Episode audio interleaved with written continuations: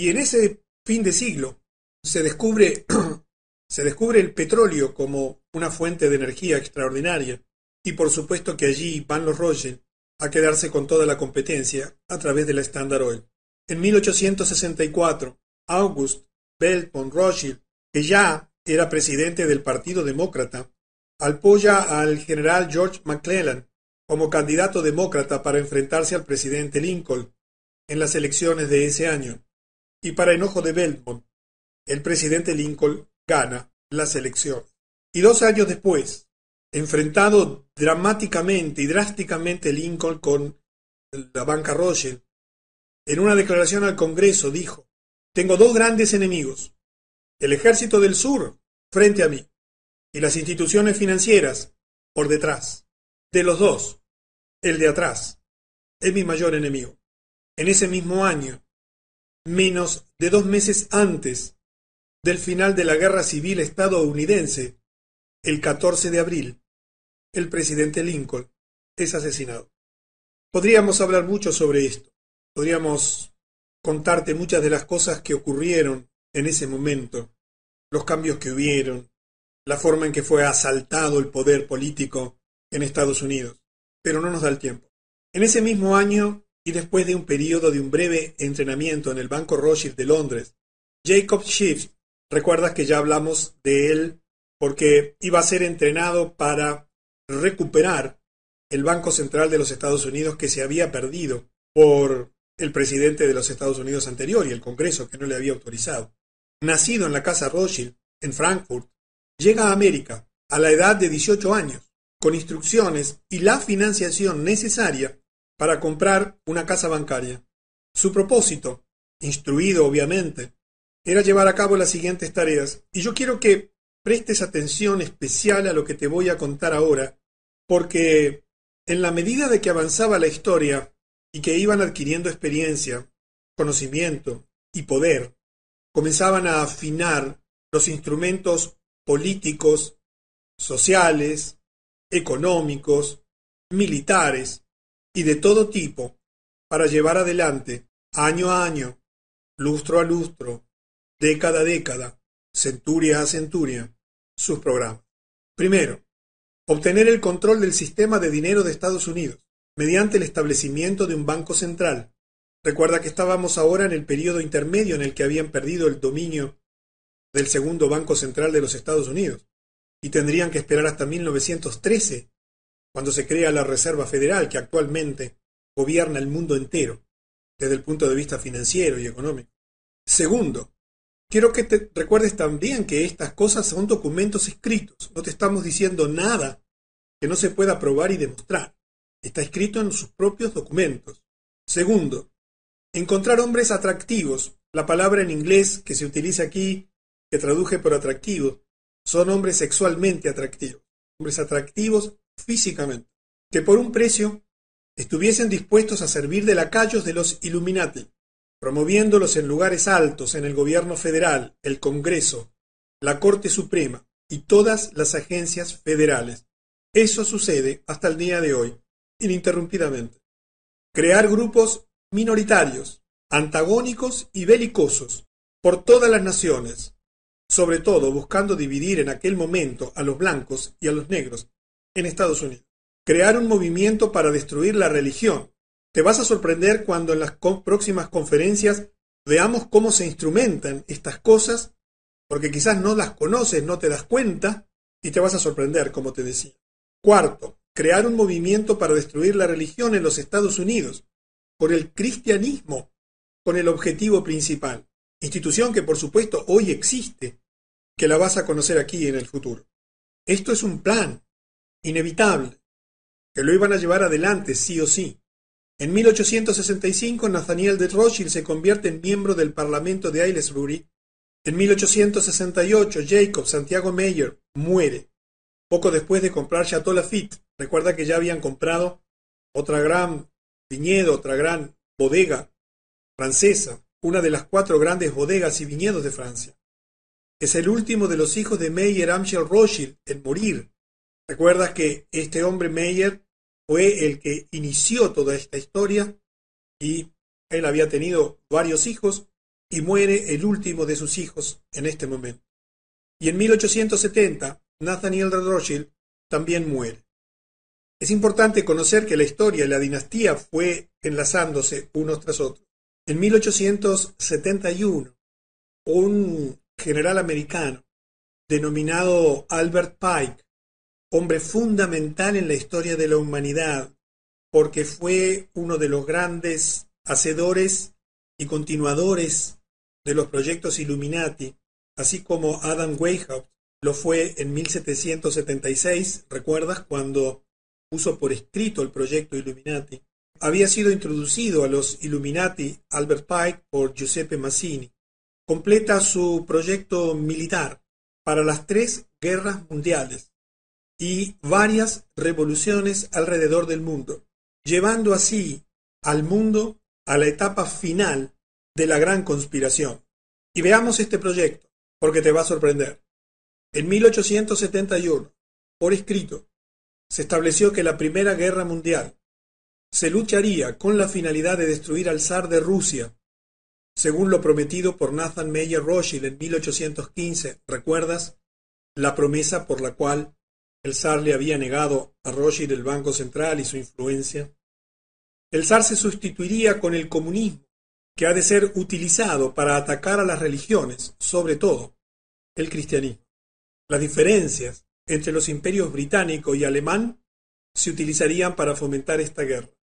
Vamos a la Segunda Guerra Mundial, y aquí por supuesto es un breve resumen. La Segunda Guerra Mundial se utilizaría para fomentar la disputa entre el fascismo y el sionismo político, con la masacre de los judíos en Alemania, una pieza clave para lograr el odio contra el pueblo alemán. Recuerdas que como consecuencia de ese odio se logró el reparto de Europa cifras colosales de dinero se utilizaron por parte de los y quedaron, se generaron unos gastos impresionantes en esa Segunda Guerra. El mundo se endeudó absolutamente con la banca financiera internacional, no solamente para financiar la guerra, sino para reconstruir Europa. Y de ese modo se lograba, a través de la guerra, más dominio y control financiero del mundo.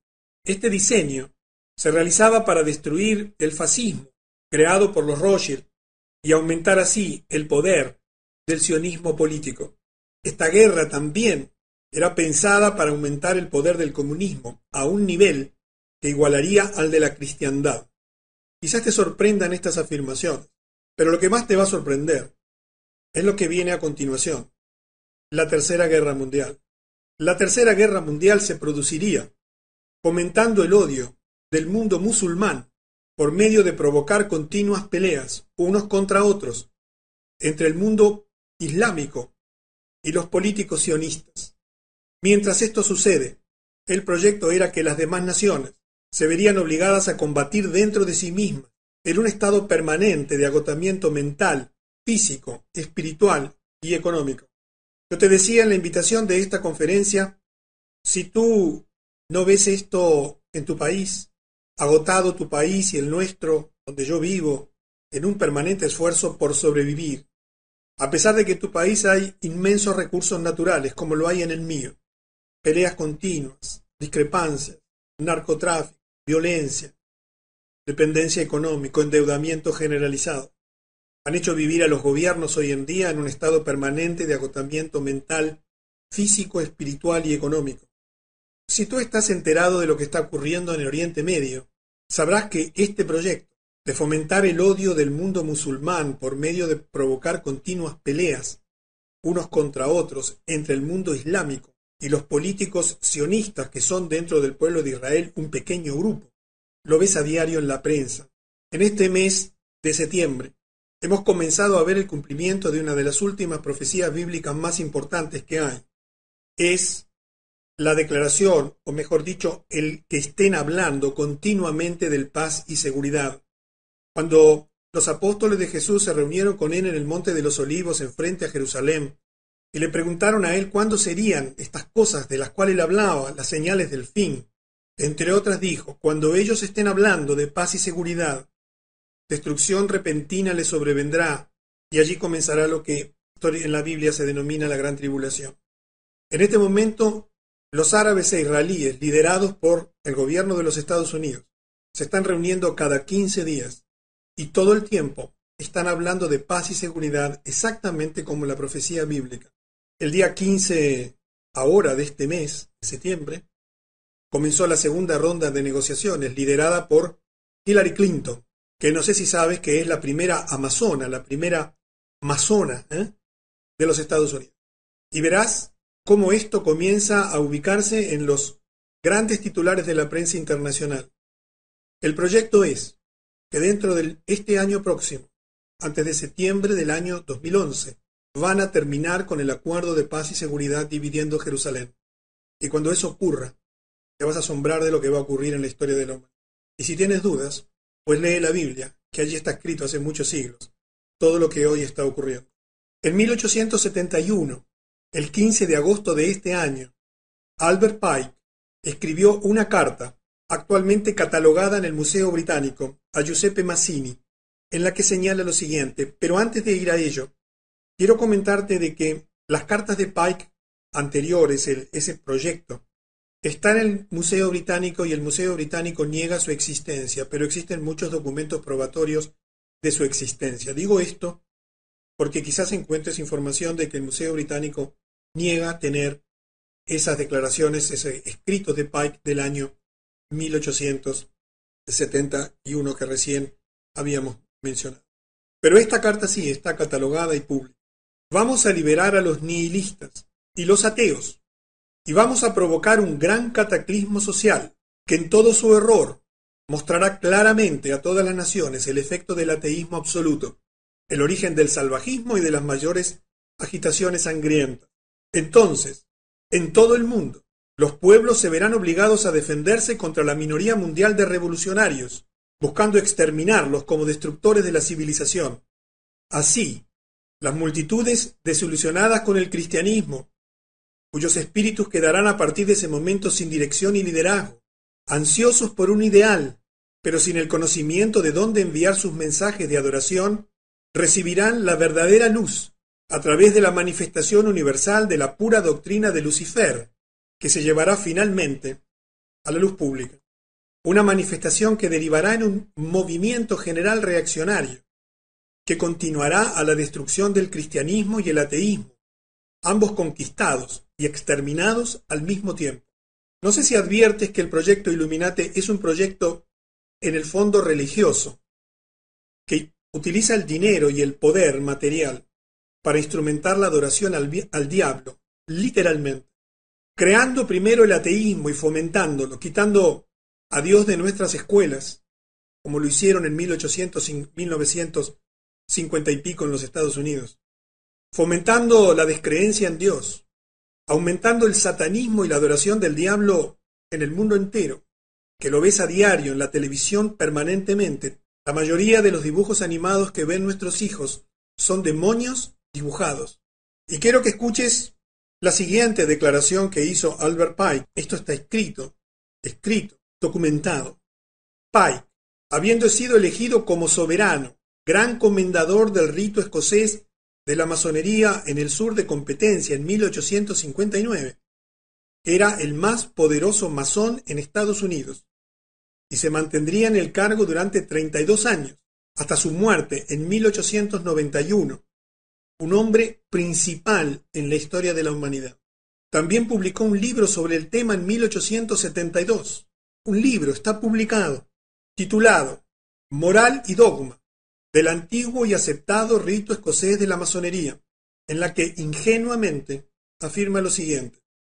Lucifer, por supuesto, no sé si sabes, es el nombre del diablo, ¿verdad? Satanás, o Lucifer, el portador de luz, extraño y misterioso nombre para dar al espíritu de la oscuridad. Lucifer, el hijo de la mañana, es él quien lleva la luz y con sus esplendores intolerables ciega las almas débiles, sensuales o egoístas. ¿Qué más decirte? Está escrito, no hay mucho para agregar. Con el correr de las conferencias vas entendiendo el desarrollo y el rompecabezas general y esto choca con tus creencias y con tus conocimientos y te puede sacudir. Pero es la verdad. En 1872, antes de la muerte de Giuseppe Mazzini, que ocurre en este año, él crea otro líder revolucionario. Recuerdas que una de las estrategias era crear revoluciones, grupos de revolucionarios, antagónicos y belicosos, llamado Adrián Lemy, su sucesor. Lemy sería luego sucedido por Lenin y Trotsky, y luego por Stalin. Las actividades revolucionarias de todos estos hombres fueron financiadas por los Rothschild. En 1873, extendiendo el imperio industrial, las deficitarias minas de cobre Río Tinto en España son adquiridas por un grupo de inversores extranjeros, incluyendo a los Rothschild. Estas minas representaban la mayor fuente de cobre de Europa. Yo no sé cuáles son tus creencias políticas. No sé qué piensas políticamente. Solo te puedo decir que estos son hechos objetivos y reales que tú puedes identificar e investigar. Y que en el ebook que te vamos a proporcionar al final de la serie de conferencias tendrás la bibliografía en la cual confirmar la veracidad de todas estas afirmaciones. Por supuesto, bien ocultadas, bien disimuladas, bien distorsionadas, en base a la información oficial, entre comillas. En 1875, el primero de enero, Jacob Schiff, ahora hijo político de Salomón Lev, después de casarse con su hija Teresa, toma el control de la casa bancaria Kuhn, Lev Co. y continúa con la financiación de la Standard Oil Company de John Rockefeller, del imperio del ferrocarril de Edward Harriman, ¿recuerdas? Y del imperio del acero de Andrew Carnegie. Todo esto es con el dinero de Rothschild. A continuación, identifica a los banqueros más grandes de América en ese momento. JP Morgan, que controla Wall Street, como hasta el día de hoy, los Drexel y los Beatles de Filadelfia. Todos los demás banqueros o financistas, grandes y chicos, bailaban con la música de estas tres grandes casas bancarias. Schiff luego induce a la rama europea de los Rothschild para la creación de las filiales europeas de los tres grandes bancos. Por eso si estás en Europa, existe la banca Morgan allí. En el entendimiento de que Schiff y por lo tanto Rothschild sería el jefe de la banca en Nueva York y por ello en todos los Estados Unidos. 1875. Si habrán tenido tiempo en este más de 100 años para extender su dominio y si en tan pocos años que te estoy describiendo habían logrado tanto poder, imagínate la multiplicación exponencial del poder del dinero, la industria, el comercio, las fábricas militares, el poder militar y político.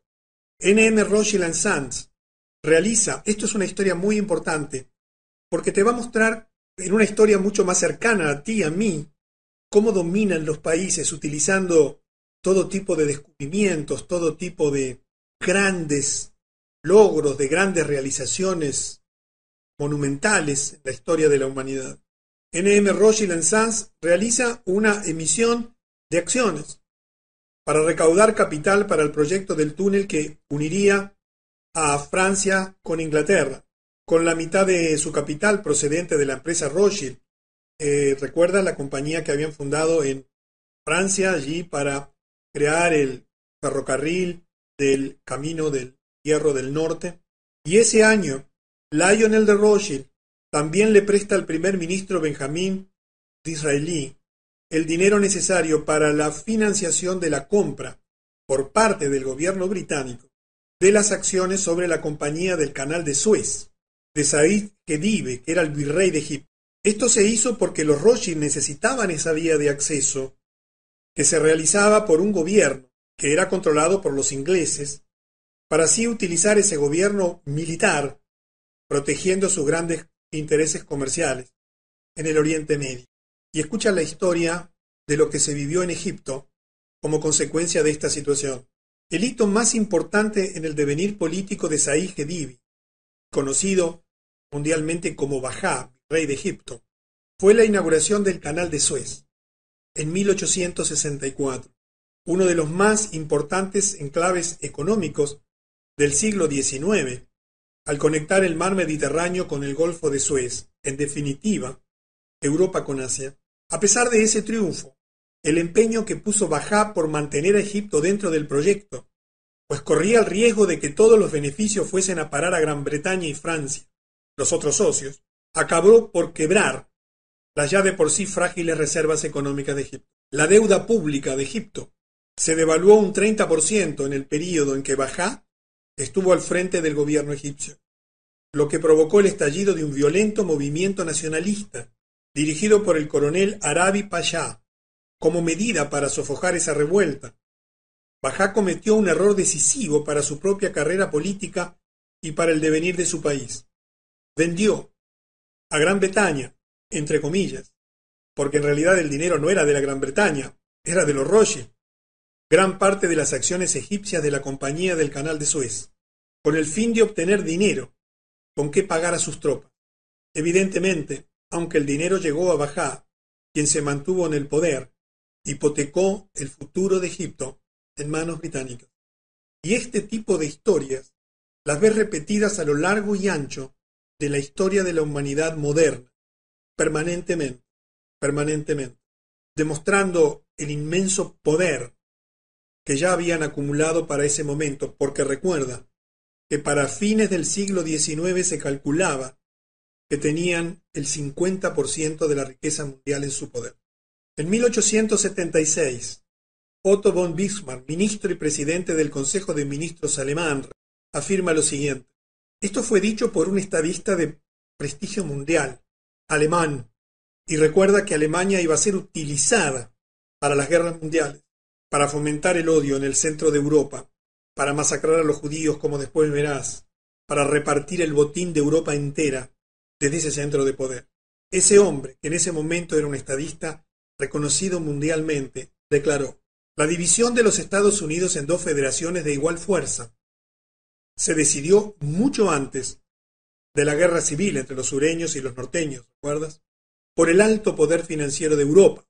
Una guerra en Estados Unidos que iba a desangrar a los Estados Unidos físicamente, que los iba a desangrar económica y financieramente porque los iba a endeudar, que los iba a desangrar políticamente porque iban a ser tomados por asalto luego del asesinato de sus presidentes principales. Fue decidida en Europa. Estos banqueros Tenían miedo de que los Estados Unidos, si se quedaban en un bloque y como una sola nación, alcanzaría independencia económica y financiera, que podría alterar su dominio financiero sobre el mundo. La voz de los Rothschild predominó. Previeron el botín enorme a lograr si se puede sustituir una vigorosa república, unida y autosuficiente, por dos democracias débiles, endeudadas con los bancos. Por lo tanto, encomendaron a sus emisarios a fin de explotar la cuestión de la esclavitud, de modo de cavar un abismo entre las dos partes de la República. Y aquí te recuerdo en 1776 a Adam Weishaupt, que ya te mencioné. ¿Recuerdas lo que él escribió? Fomentar putas internas, generar grupos antagónicos, desangrando permanentemente a los países en luchas internas y fratricidas entre hermanos, en este caso, entre esclavistas y contrarios de la esclavitud. En 1880, y fíjate la celeridad de los acontecimientos, comenzamos esto menos de 20 años antes, en el 61.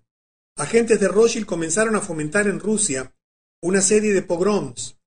Los pogroms son levantamientos, como dice aquí abajo textualmente, más o menos organizados contra un pueblo o etnia por parte de la población civil en que se atacan sus viviendas, propiedades y personas. Por antonomasia reciben ese nombre los disturbios antijudíos ocurridos en Europa desde el inicio de la era común hasta el siglo XX. Agentes de Rothschild comenzaron a fomentar en Rusia una serie de pogroms, pero también en Polonia, en Bulgaria, en Rumania. Estos levantamientos resultaron en la masacre de miles de judíos inocentes, impulsando la huida de aproximadamente dos millones, principalmente a Nueva York, también a Chicago, Filadelfia, Boston y Los Ángeles. La razón de iniciar estos pogroms era crear una gran base judía en América, que cuando llegaran serían educados para registrarse como votantes demócratas. Unos 20 años después, esto daría lugar a una masiva base de poder demócrata en los Estados Unidos, a ser usado para elegir a la presidencia a hombres dependientes de Rothschild, como documentadamente lo fue y después te vas a enterar Gurro Wilson, para llevar a cabo las órdenes de los Roger. Yo conozco de estas cosas porque hace muchos años que las leo, las estudio, tengo muchísima información que te podría dar, pero me pongo de tu lado en este momento y me detengo. Es un asalto a tu cultura, es un choque contra lo que conoces y te han enseñado desde niña y desde niño. Mentira tras mentira, sentado en un pupitre, llenándote de libros que muestran una historia absolutamente falsa. Y comprendo que es polémico y que quizás afecte tus creencias como te lo he comentado anteriormente. Pero créeme que en toda esta información hay veracidad y honestidad.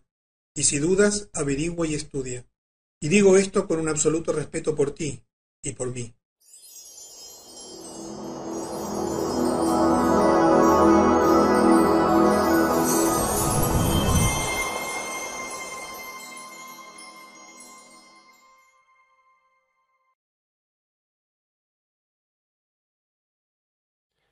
Esta es una invitación para adquirir este ciclo de conferencias que he estado realizando desde hace tanto.